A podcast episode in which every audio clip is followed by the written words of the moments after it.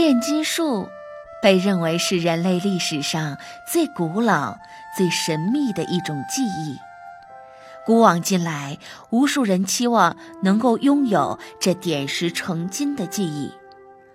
保罗·科艾略痴迷于炼金术十余年，他的这本《牧羊少年奇幻之旅》又被译为《炼金术士》。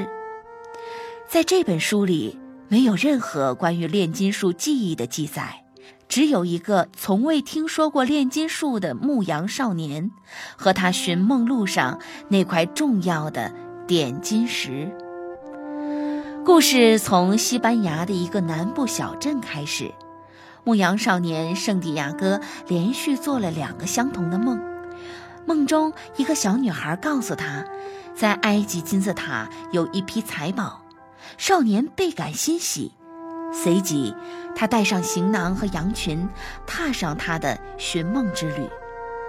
在寻梦过程中，圣地亚哥一步步成长，认识到了他做牧羊人时根本不可能会认识的东西。他开始理解预兆和天命的真正含义。可在他找到金字塔时，他挖遍了金字塔四周，却没有挖到财宝。最终，他从几个难民的话里得知，原来那批财宝就在他当初做梦的那个地方。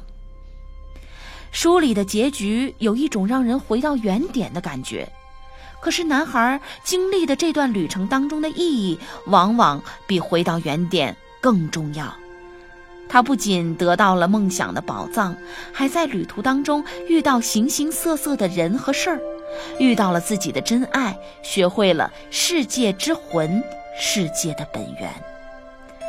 保罗·科艾略曾介绍说，他酝酿这本书用了四十三年，写这本书只用了十一天。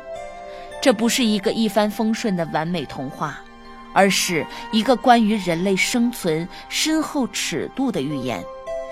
作者以短短的九万字，让读者跟随牧羊少年经历了一段奇幻坎坷的旅程。